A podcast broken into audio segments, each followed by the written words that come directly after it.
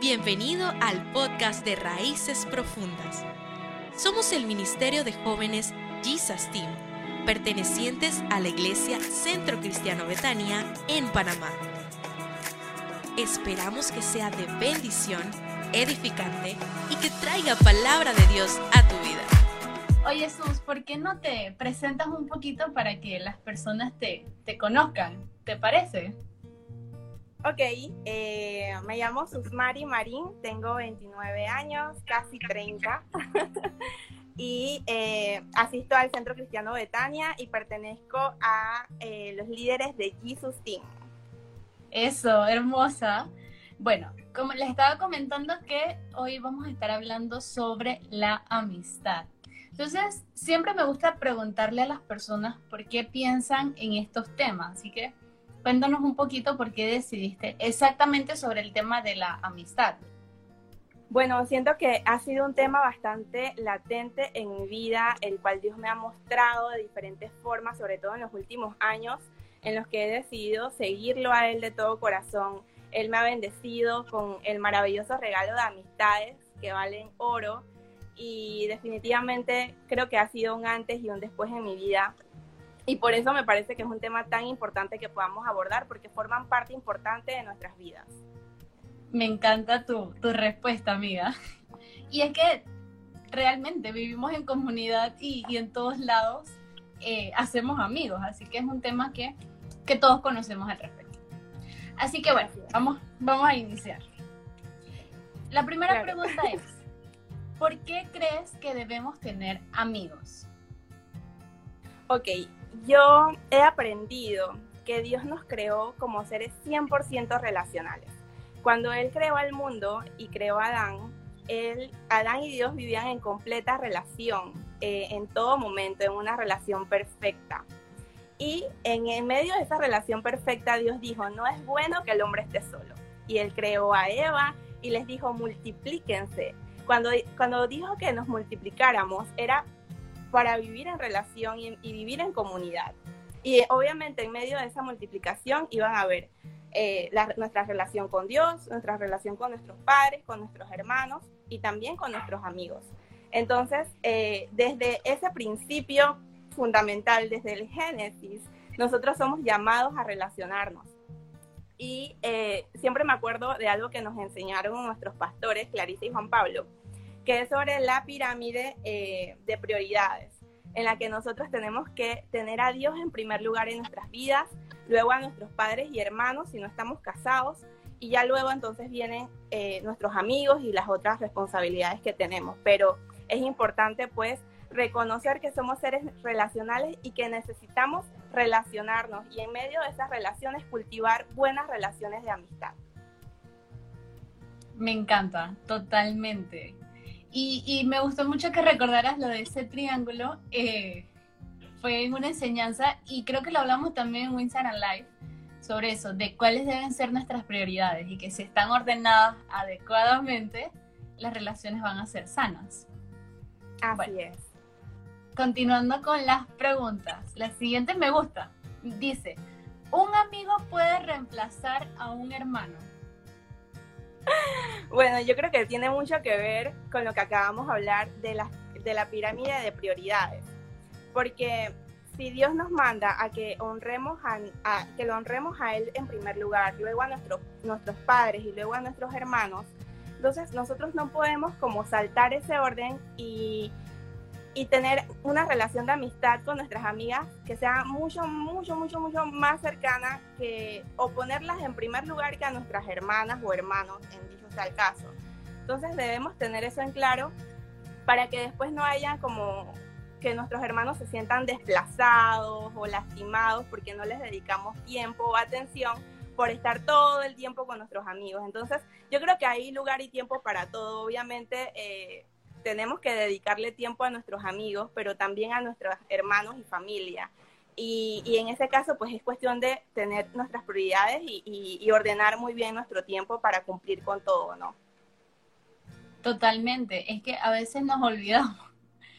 Eh, nos hacemos como tan cercanos a una persona externa a nuestra familia. Y y no está mal, no está mal tener amigos, pero es saber darle el lugar de amigo, porque también tenemos hermanos y debemos eh, honrarlos y también podemos cultivar una amistad con, con nuestros hermanos. Entonces creo que es como tener eso, eso en mente siempre. Así es, yo creo que así como nosotros tenemos que ser intencionales en cultivar amistades, también tenemos que ser intencionales en cultivar una buena relación con nuestros hermanos, como lo acabas de decir. Y, si bien es cierto, la Biblia nos dice en Proverbios 17, 17, que en todo tiempo ama el, amigo y es como hermano en tiempo de angustia. O sea, nosotros podemos llegar a cultivar una buena relación con nuestra familia, con nuestras mamás, nuestros hermanos y también con nuestras amigas al punto de que sea una relación tan cercana y tan fraternal que puedan ser como hermanos en tiempo de angustia, pero siempre honrando cada lugar y, y cada posición, ¿no? Totalmente. Bueno, entonces, ¿por qué crees que debemos tener amigos? ¿Es como una necesidad o es algo opcional? Yo creo que esa es la pregunta importante. ¿Cuál es tu motivación para tener amigos? Si es algo que nace de una necesidad que tú sientes que no puedes estar sola, que necesitas amigos para ser feliz, o es algo que va basado ya bíblicamente en lo que Dios nos manda también. O sea, ¿cuál es el objetivo y tu motivación para tener amigos? Y en este caso, eh, les digo que vamos a estar hablando en estos minutos tanto bajo mis experiencias como a la luz de la palabra. Por eso voy a estar citando varios versículos. Así que quizás mis experiencias o mi opinión pueda equivocarse un poco, pero la Biblia siempre va a ser eh, verdad, ¿no? Siempre va a ser pura y, y nos va a llevar a la verdad. Entonces vemos en Juan 15, cuando Jesús nos está hablando de que Él es la vid verdadera, que necesitamos permanecer en Él para que Él permanezca en nosotros. Y esto sabiendo que Jesús es el mejor ejemplo amigo que nosotros podemos encontrar en toda la existencia. Entonces, eh, podemos tomar lo que Él nos dice desde el verso 9, eh, que nos dice, yo los he amado a ustedes tanto como el Padre me ha amado a mí. Permanezcan en mi amor cuando obedecen mis mandamientos permanecen en mi amor, así como yo obedezco los mandamientos de mi Padre y permanezco en su amor. Les he dicho estas cosas para que se llenen de mi gozo, así es, desbordarán de gozo. Este es mi mandamiento. Ámense unos a otros de la misma manera en que yo los he amado.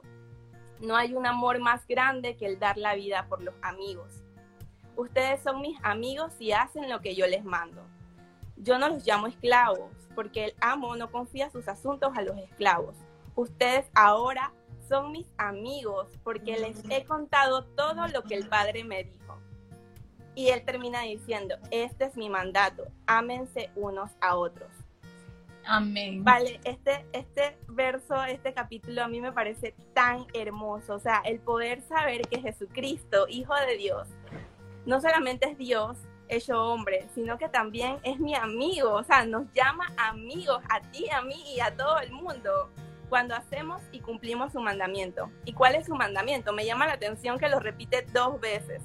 Ámense unos a otros. Y la realidad, Valeria, es que nosotros por nuestras fuerzas y en nuestra naturaleza humana no tenemos la capacidad de amarnos, ni a nosotros mismos ni a otros, porque somos seres humanos imperfectos. Sin embargo, cuando nosotros buscamos la fuente de amor verdadero, que es Jesucristo mismo, Él nos, nos llena del Espíritu Santo y nos da la capacidad de amar a otros como Él nos ha amado. Y es ahí en donde digo, eh, la pregunta se me, se me olvidó, ¿por qué necesitamos o para qué? Porque es un mandato de Dios, amarnos los unos a los otros y vivir en comunidad.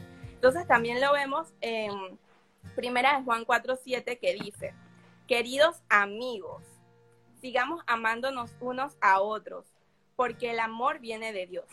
Todo el que ama es un hijo de Dios y conoce a Dios. Entonces, estos versículos nos dejan súper en claro el tema importante de la amistad, que es el amor, eh, y el tema que nos habla Jesús también de relacionarnos. Eh, en Eclesiastés 4.9 también nos dice, es mejor ser dos que uno, porque ambos pueden ayudarse mutuamente a lograr el éxito. Y en Proverbios 27, 17 dice, como el hierro se afila un hierro, así un amigo se afila con su amigo. Hay muchas veces que nosotras no logramos ver nuestros errores o no logramos eh, identificar las cosas que necesitamos mejorar por nuestra propia cuenta. Como dice la Biblia, que es más fácil ver la paja en el ojo ajeno que el tronco en nuestro ojo. Entonces, por eso es tan necesario, y te lo digo por experiencia propia, eh, yo he aprendido y he podido cambiar cosas en mí a medida que me he relacionado con amigas que me han hecho ver las cosas que yo necesitaba cambiar y que yo también le he podido hablar con amor y decir, mira, yo creo que necesitas cambiar o, en, el, en el convivir nos damos cuenta de cosas que necesitamos cambiar y eso es súper importante en la amistad, en una amistad verdadera y genuina, ser completamente auténticos y reales con nuestros amigos. Totalmente, Sus. Eh, me gustaba mucho el versículo que mencionabas, creo que fue Primera de Corintios que dijiste, que el, el, amigo es como algo que te pule, entonces... Eh, proverbios. proverbios, perdón, proverbios. Em, porque sí es verdad, o sea, solamente nos damos cuenta de nuestros errores eh, o nuestras falencias cuando convivimos, convivimos con, con, personas. Creo que en situaciones incómodas es donde sale en nuestro carácter, sale en nuestra, nuestra forma de ser, nuestra naturaleza. Y, es allí donde un amigo en, en, completo amor, como decía Jesús, eh, te puede corregir, te puede ayudar a mejorar. Entonces, creo que sí es importante tener amigos y que, y como tú decías, o sea, bajo las motivaciones correctas, siempre y cuando sea bajo las motivaciones correctas, porque tendemos a hacernos emocionalmente dependientes, que ese es un error muy grande en, nosotros.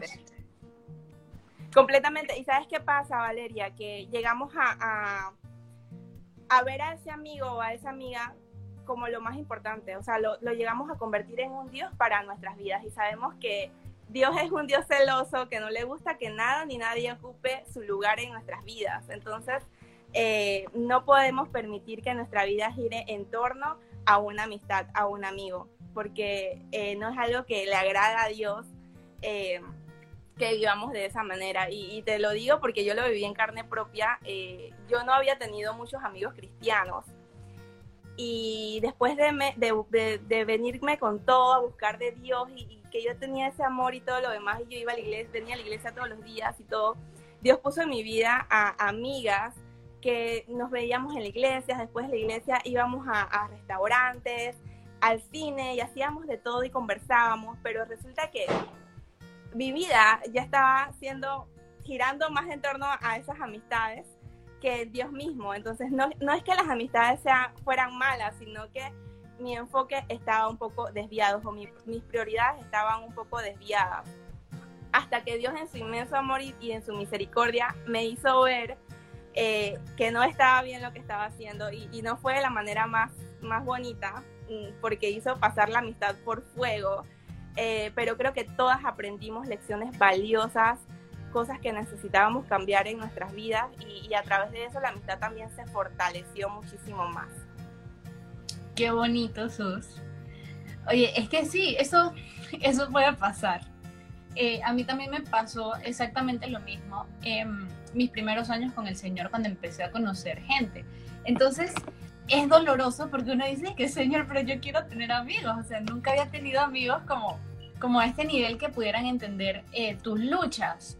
Pero al final es, es volver a la pirámide que nos enseñaban Juan Pablo y Clarisa. Es tener las prioridades en orden, es saber qué va primero, saber cuál es lo que primero le debemos dar honra, que es Dios. O sea, es la base de todo. Dios es la base de todo y todo lo demás viene por añadidura, como dice su palabra. Incluso los amigos vienen por añadidura. Amén, así es. Y sabes que me pasó algo muy gracioso. Yo viajé fuera del país con unas amigas eh, de la escuela y con mi hermana y una, una vecina que también es amiga. Y por allá eh, una de mis amigas de la escuela, ella tiene un carácter así como un poco volátil. Ella eh, conoció a Dios en un momento, pero mm, está apartada y bueno, seguimos siendo amigas, pero su carácter todavía no ha sido pulido. Entonces, ella se molestó porque me pidió que le tomara una foto y en ese momento yo estaba como ocupada y no se la tomé y eso fue terrible, Valeria. Eh, esto fue como un ambiente muy difícil porque ella andaba como molesta, imagínate, nosotras en otro país y ella molesta y me hablaba como raro y yo me sentía yo me sentí mal. Yo decía, que, ay, Señor, si yo hubiera venido con mis amigas de la iglesia, esto no me hubiera pasado. Pero allí es a donde voy. Después de eso, meses después, tuve un viaje con mis amigas de la iglesia y fue en ese viaje en donde te contaba hace un momento que Dios probó nuestros caracteres y Dios nos pulió así como el hierro con el hierro. Wow, qué lindo, qué lindo Sus. Bueno, entonces avanzando un poquito en las preguntas, la siguiente es, ¿cómo hago para tener amigos? Ok, dice la Biblia que el que quiere amigos ha de mostrarse amigos.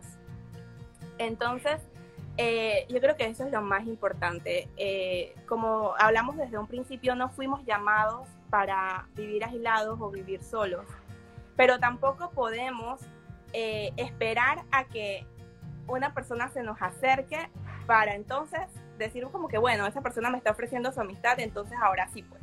No, nosotros tenemos que ser intencionales en primero orar a Dios para que ponga en nuestro camino personas que lo amen a Él y que nos ayuden a cumplir su propósito eh, juntos, porque en realidad todo debemos hacerlo con un propósito que es agradar a Dios y hacer su voluntad.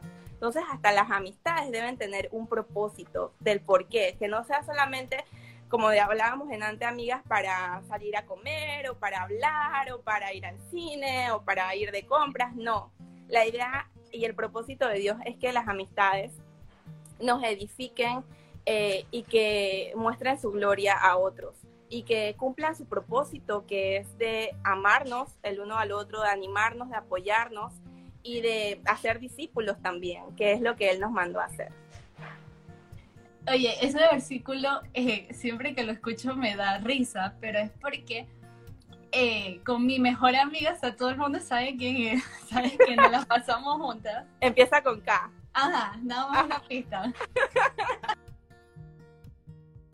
A mí siempre me da risa porque yo le recuerdo y yo le digo que nosotras somos amigas, porque yo me acercaba a ti, yo me acercaba y, y yo insistía, insistía, insistía en que fuéramos amigas porque em, ella era como un poco cerrada con personas nuevas. Entonces, yo siempre le digo, dije, Keren, tú, tú eres amiga mía porque yo insistía mucho. Entonces, ella se ríe, pero uno debe mostrarse amigo. También me pasó con otras personas que ahorita son de mi círculo muy cercano de amigos, que eh, ellos eran los que se me acercaban. Ellos eran los que se me acercaban y yo era así de que, no, no quiero más amigos, suficiente, no sé qué.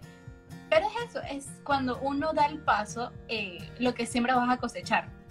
Así si tú te muestras amigo y eres amable, eso es lo que, lo que vas a cosechar.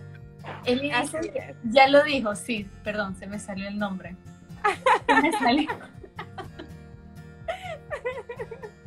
bueno, eh, avanzando con la siguiente pregunta, dice, ¿debo esperar a que las personas sean recíprocas conmigo? ¿Tú qué piensas de eso? Bueno, ya una vez nosotros oramos y decidimos acercarnos a una persona porque nos parece que, es chévere, que ama a Dios o, nos cae bien por su forma de ser, eh, nosotros damos el paso de acercarnos. Es necesario que la persona, o sea, para que sea una amistad genuina, verdadera, es necesario que sea recíproco. O sea, yo no puedo llamarte amiga si soy yo la que te busco y te llamo y estoy todo el tiempo, todo el tiempo y pasa una semana, un mes, dos meses, tres meses, seis meses y soy yo la única que, está queriendo una amistad, pero tú como que, no, su marido me cae mal, pero yo no tengo tiempo para ella. Entonces, eh, no sería una amistad, sería una relación de, de, conocidos y demás, pero no sería una amistad. Así es que sí es necesario que sea recíproco. Totalmente. Sabiendo eh, que, ajá. Dime, dime. No, sabiendo que una, amistad se basa en la comunicación y en el conocernos eh, mutuamente. Entonces, eso se forma con el tiempo. Entonces, mientras más hablamos, mientras más nos conocemos, la amistad más se va fortaleciendo. Esto, veía un, un escrito que decía que la, la amistad debe ser íntima, pero no absorbente. Ah, no, perdón acá. Dice, la amistad no se, no se preserva sola, debemos trabajar en hacerla crecer. Hay muchas cosas que son mejores cuando nuevas, como un carro, zapatos, pero respecto a la amistad, un amigo es mejor cuanto más antiguo y probado es. Oye, está buenísimo ese, esa imagen. Em, bueno, a mí me gustaría compartir un versículo. Está en Lucas 6. Eh, bueno, el versículo con exactitud no lo sé porque la verdad lo, saqué de un libro que leí. Eh, eh, que hacían todo un capítulo del libro en base a la amistad y mencionaban este versículo que está en Lucas 6. Es todo un pasaje del 27 al 36. Lo pueden leer en su, cap, en su casa y meditar en esto porque la verdad es muy bueno. Y dice que Jesús, Jesús decía, le decía a los discípulos, que debemos hacer el bien sin esperar nada a cambio. Y así tendremos una gran recompensa y serán hijos del Altísimo, porque Él es bondadoso con los ingratos y malvados. Sean compasivos así como su Padre es compasivo. Entonces, eh, lo que yo rescataba de este versículo es que a veces eh, podemos darnos sin esperar nada a cambio. Porque a veces las personas eh, son cerradas, a veces las personas son tímidas. Entonces, es perseverar. Saber que para, para lograr una amistad hay que perseverar y va a ser probada con fuego. eso lo tenemos claro. Las amistades son probadas con fuego. Eh, no es que voy a estar toda la vida detrás de esa persona hasta que algún día se digna hacerme caso, porque hay, hay relaciones que simplemente no, no se dan. Es saber cuándo perseverar, es saber cuándo darnos, darnos nosotros eh, sin medida, sin esperar nada a cambio, dar amor sin esperar nada a cambio. Pero como tú decías, Sus, o sea, yo no puedo llamar a alguien amiga si no estoy obteniendo lo mismo de vuelta. Puede, puede, ser una persona conocida a la que yo le esté compartiendo el Evangelio, eh, le esté mostrando amor, pero tal vez no seamos amigas. Es una persona a la que puedo disipular, pero tal vez no seamos amigas.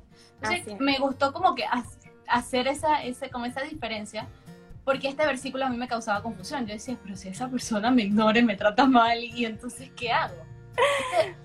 Este, pero sabes, Valeria, que, que, ese versículo es clave en este tema de la amistad, porque no podemos ser amigos si nosotros tenemos un corazón egoísta y, y, y, no somos compasivos. Para ser amigos necesitamos ser compasivos y si no lo somos, entonces pidámosle a Dios un corazón compasivo, porque es la compasión lo que nos hace poder ponernos en los zapatos de la otra persona y ver sentir sus luchas, sentir sus necesidades, saber y entender el por qué se comporta de tal manera, qué es lo que le duele, qué lo lleva a comportarse así. Y como dices tú, ser intencionales en perseverar, sin esperar recibir nada a cambio. Yo te puedo decir que una de mis mejores amigas, eh, hoy por hoy lo es y somos mejores amigas porque yo decidí perseverar. A pesar que en algún momento eh, me trataba fuerte o, no me sentía, no me hacía sentir amada, como ya ella y yo lo hemos hablado. Eh, yo aún así decidí perseverar, porque yo, yo, yo sentía, o sea, ella tenía como una barrera, eh, pero yo sabía que ella necesitaba tener amigos y, y, yo quería ser esa amiga en su vida que le mostrara amor y que, y que pudiera como ir destruyendo esa barrera. Y hoy por hoy eh, somos muy buenas amigas, hay mucha confianza, la relación es muy buena y, lo hemos hablado muchas veces y, y, ella me hace sentir amada a diferencia de un principio. Y te digo, no se trata de que yo busco una amistad para sentirme amada, porque yo primero tengo que sentirme, sentirme amada por Dios y es Dios quien satisface esa necesidad. Para entonces yo poder tener una relación con personas difíciles de amar y entonces ir amándolas o, permitir que Dios las ame a través de nuestras vidas. Totalmente. Eh, algo que rescataba este, de, este mismo libro que leí es que eh, debemos hacer sentir amadas a las personas que creen que son difíciles de amar. Porque hay muchas personas que creen que son muy difíciles de amar y que nadie las va a amar. Eh, tengo el caso con, con una, una, amiga muy cercana en este momento y era algo que hablábamos. Ella me decía que yo me siento difícil de amar. Y yo le decía que todos somos difíciles de amar. somos tan difíciles de amar que el Señor se tuvo que entregar por nosotros para restablecer nuestra relación con el Padre. Entonces, creo que eso es fundamental en una amistad. hacerse sentir amados, pero eh, sin nosotros depender de eso, sin que nuestras emociones y nuestros estados de ánimo dependan de eh, lo que está haciendo la otra persona, porque puede ser que la otra persona tenga un mal día, eh, muchas situaciones de, de, la vida diaria y ese día no, no nos respondió el chat, o nos respondió cortante, o no nos contestó la llamada, porque nosotros estábamos emocionados por llamar.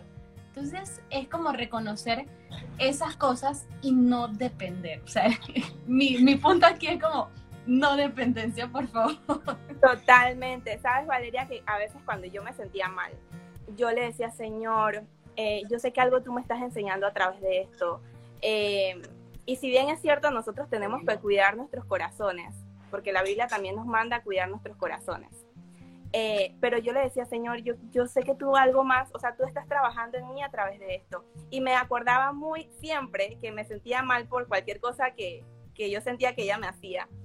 Eh, algo que nos dijo Juanpi en el campamento de Cerro Azul, que fue que cuando nosotros nos sentimos ofendidos o humillados, ofendidos muy fácilmente, eh, es porque nos falta piso, es porque necesitamos arrodillarnos y decirle, Señor, porque yo me estoy sintiendo tan ofendida. O sea, si tú crees que fuiste Cristo, que eres Dios mismo, fuiste humillado, fuiste golpeado y tú no te quejaste, o sea, tú cumpliste tu misión de esa manera.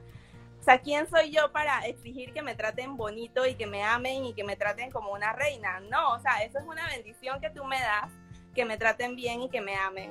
Pero en realidad no es que yo merezca que me amen y que me traten bien, en realidad no lo merezco. Eh, si alguien me trata bien y me ama, eso es una bendición que tú me das, pero eso me ayudaba a, permanecer, ¿sabes? Y a no quedarme en la ofensa o en victimizarme, ¿por qué me trata así si no le he hecho nada?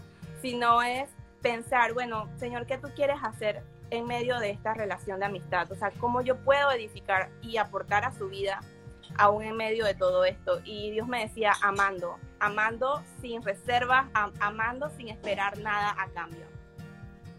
Totalmente, Sus. Eh, me gustó mucho eso, eso que compartiste, porque sí, es, es amar.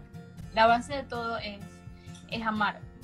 Y, y eso te lleva a tantas cosas, te lleva a conocer gente, te lleva a mostrar a Dios, te lleva a, a poder compartir del Evangelio eh, de muchas maneras que uno ni se imagina, porque a veces con, un, con una sonrisa que uno le regala a la gente, bueno, ahorita no porque debemos usar mascarilla, pero eh, a veces con regalarle una sonrisa a una persona que está teniendo un mal día es, es esos pequeños detalles que, que podemos eh, como alegrarles el día, como mostrarles a Cristo y de que siguen habiendo razones por las cuales sonreír. Entonces, así es. Eso Somos llamados, ¿vale? A amar a todos, amar a todo el mundo. Obviamente no podemos ser amigos de todos porque Jesús siendo Jesús tuvo 12 amigos.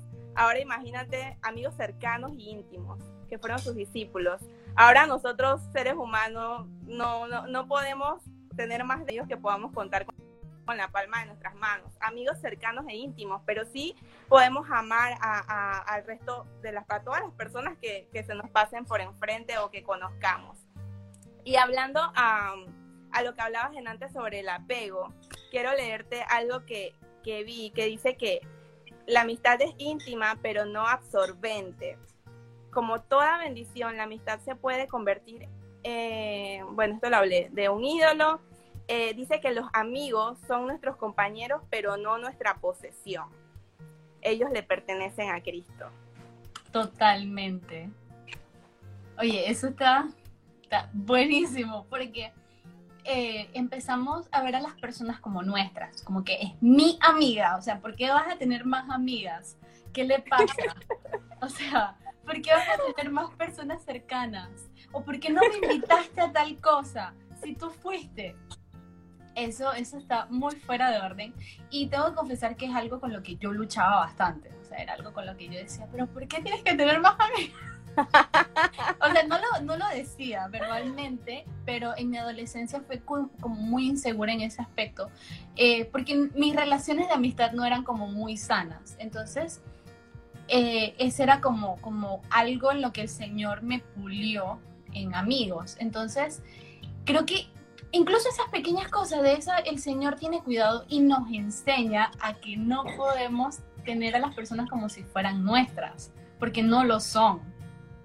No, y mientras más amigos, o sea, ya dijimos que no podemos tener demasiados, pero mientras tengamos más, dos, tres, cuatro, esto más nos ayudan a crecer espiritualmente, más nos enseñan, más nos inspiran. Si son personas sanas y saludables y, maduras en la fe, nos ayudan a crecer, nos apoyan, eh, nos ayudan a levantar los brazos y animarnos cuando sentimos que no podemos por nuestras fuerzas. Entonces sí, eh, eh, es bueno tener más de, más de un amigo. Bueno, Sus, adelantando un poquito en las preguntas, que como que nos quedamos en esta. Em, ok, dice, solo tengo amigos hombres porque las mujeres son complicadas. ¿Para qué necesito amigas mujeres?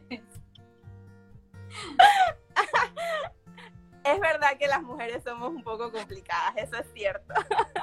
Qué bueno que esa pregunta la hizo una mujer también, una chica. Eh, y bueno, la verdad es que eso habla más de nuestro orgullo. Eh, cuando nosotras buscamos que esa amistad nos complazca, que esa amistad nos trate bien, que nos ame, que nos hable bonito. Y como resulta que las mujeres eh, somos más sensibles a, nuestras formas de ser y somos más emocionales, somos más relacionales, eh, hay más choques eh, entre nosotras. O sea, nos damos cuenta más de que sí, ¿por qué me miraste así?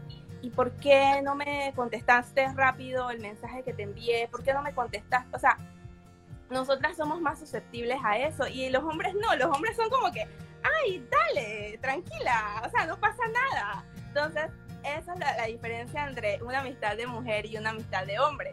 Las mujeres eh, somos como más emocionales y podemos tener más roce en ese sentido que si tenemos un amigo hombre que, eh, que no le importa, que es como que tú tranquila, tú estás bien, no te preocupes. Entonces, sí necesitamos tener amigas mujeres para pulir nuestro carácter, como hablábamos en antes. Es necesario que tengamos amigas mujeres, eh, aún más que hombres, y hombres pues con hombres también. Totalmente. Mira, dice su Heidi que nada más que somos un poquito emocionales, que tampoco es mucho. y que eso depende de qué, de qué parte del mes te encuentres. Ajá, eso, eso depende de qué día tú me hables, entonces ahí podemos debatir la idea. Oye, pero, pero realmente, realmente es así. Eh, las mujeres somos bien sensibles por ese lado y creo que es algo que, a veces los hombres no pueden entender o a veces ni nosotras mismas entendemos entre nosotras. No. Pero esta mujer, ¿qué le pasó no nos vamos a entender. Ahí por ahí había muchos memes, que manual para entender a las mujeres, así, de este ancho, y que ese, ese es solo el primer capítulo. No, yo vi otro que era que era así, pero cuando lo abrían estaba en blanco, todas las páginas en blanco. Así que cuando alguien lo escriba, por favor, me envían una copia. Oye, eh, nosotros somos un amor, oye. Sí, oye, ¿qué les pasa a los hombres? No entiendo. Eh, bueno, avanzando con la siguiente, dice, ¿qué límites debo tener con un amigo o amiga si es del sexo contrario? Ok, esto definitivamente tenemos que tener límites. Eh, sabemos que, como acabamos de dejar en claro, somos emocionales, somos seres humanos relacionales y a la vez emocionales. Entonces, eh, tenemos que tener mucho cuidado eh, de tener amigos del, del, sexo opuesto. O sea, sí, debemos, sí podemos tenerlo y debemos tenerlos, pero no a un nivel eh, de mejores amigos en donde yo le cuento toda mi vida, mis emociones, mis sentimientos, donde yo le abro por completo mi corazón, porque eso se puede prestar para que la persona se ilusione y si resulta que no me gusta, entonces se cae en la free, en donde eh, salen lastimados tanto la persona, el hombre o la mujer que quede en la zone como también eh, la persona que, que lo dejó porque no es, no es nada cómodo pues estar en una situación, sobre todo si tienen que seguir frecuentándose en actividades o, o en sitios. Entonces, eh, es, es importante tener límites, no abrir nuestro corazón, no contarle todo, no pasar demasiadas horas hablando. Eh, si se va a salir, pues que sea en grupos, em, no estar solos en, un lugar, en un auto, en una casa, eh, porque hay que cuidar pues tanto nuestro corazón como nuestro testimonio. Totalmente. Eh, y algo de lo que mencionaba sobre los límites, me recordó mucho algo que siempre me dice mi amiga Ana Lucía, que se acaba de unir, por cierto. Eh, ¡Hola, ella siempre me, me, dice que lo más bonito que hay es guardar esas experiencias de compartir tu vida es con la persona que te vas a casar. Entonces, eso yo lo he tomado como un consejo y, y realmente es así. O sea, no le, eh, algo que, que, leí en esto decía que no les puedes dar em, beneficios de matrimonio a alguien que no tiene las responsabilidades. Entonces, creo que ese es uno de los beneficios de, de, matrimonio cuando son entre un hombre y una mujer. Porque eh, puede ser que el hombre se ilusione o nosotras nos, nos, ilusionemos porque, ay, me habla bonito, porque, ay, me entiende, porque, ay, me da consejos y me escucha y esto y lo otro. Y, y ahí es donde se... ahí es donde se prestan las malas interpretaciones. Paco, no. Amigo, no. Así es, así es. Y gracias por mencionarlo, Valeria, porque sí lo, lo iba a decir. Eh, eso lo dijo Ana Lucía hace poco tiempo y eso quedó en mi mente, que ese, ese privilegio de mejor amigo eh, debemos guardarlo para nuestro esposo. Qué bonito que decirle mejor amigo a la persona con la que nos casemos. Eso, eso debe ser hermoso. Totalmente. Bueno, amiga, ya para ir cerrando, eh, una última pregunta. Dice, en una amistad se deben soportar malos tratos y cosas que no me agradan. Em, creo que lo hablamos un poquito en antes. Eh, pues sí, o sea, Dios nos manda a soportar. Él no nos dice que es que solamente estemos con los que nos aman y, a los que no nos tratan bien, pues que, que los lamo un sapo, como dice una vecina por ahí. Esto, debemos soportar, pero siempre y cuando cuidando nuestro corazón. Es decir, esto, si yo vengo del, mundo, en donde Dios me acaba de rescatar, en donde Dios está sanando las heridas de mi corazón, eh, por malas amistades que me que me hicieron mucho daño, que rompieron mi corazón y me lastimaron. Eh, y digamos que yo vengo a la iglesia y, y, alguien me sigue tratando mal, o aún en el mundo mis amistades siguen tratándome mal, yo necesito alejarme yo debo, necesito ser prudente y, cuidar mi corazón primero para que Dios lo sane y lo restaure y lo llene de su amor. Y en ese tiempo yo necesito alejarme para tener ese proceso de sanidad interior de mi corazón. Ya una vez Dios me ha sanado por completo, me ha restaurado, me ha llenado de su amor, de su gozo, de su fuerza, de su paz, entonces yo puedo eh, ir a donde esas personas que quizás eh, no me tratan de la mejor manera y mostrarle a Cristo, ser luz y sal en medio de ellos y decirle, mira, aunque tú me tratas mal, yo te amo y yo oro por ti y yo deseo que, que, seas feliz y que estés bien. Siempre pues cuidando tu corazón. Si tú sientes que lo que esa persona te hace te daña, te lastima, es mejor que te alejes. Si tú sientes que lo que te hace eh, tú estás fuerte en Cristo y tú puedes soportarlo y mostrarle a Cristo en medio de eso, pues persevera, pero siempre teniendo en cuenta eh, cuidar tu corazón. Total, perdón, totalmente Sus. Em, es como lo que te compartí hace un ratito de, lo que estuve leyendo sobre las personas difíciles de amar. Em, esta autora decía que muchas veces las personas que te tratan mal es porque se sienten difíciles de amar. Entonces, ella decía, a veces una palabra tierna, a veces el acercarse como Cristo se acercaba a los, a los pecadores, es lo que hace que las personas conozcan del Evangelio.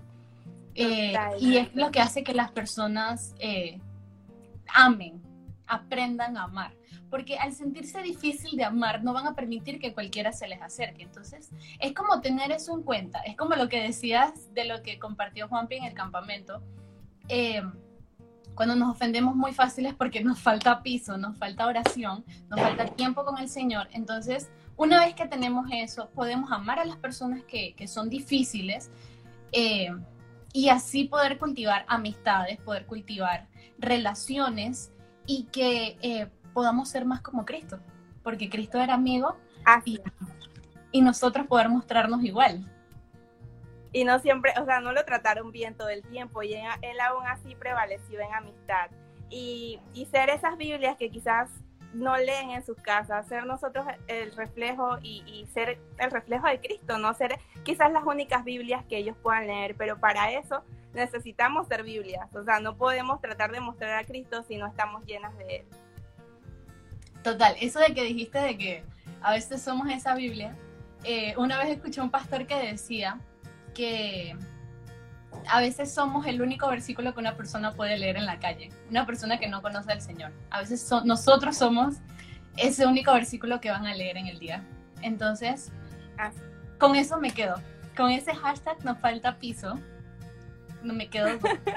De verdad que muy bueno y gracias por, por recordármelo. Con mucho gusto.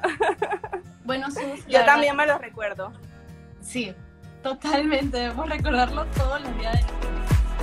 Has escuchado el podcast de Raíces Profundas.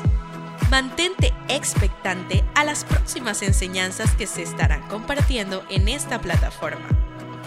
Te invitamos a seguirnos en nuestro Instagram, arroba JesusTeamCCB, o al Instagram de nuestra iglesia, CCBetania 507, para que disfrutes de otros contenidos edificantes para tu vida. Un abrazo fuerte y hasta la próxima.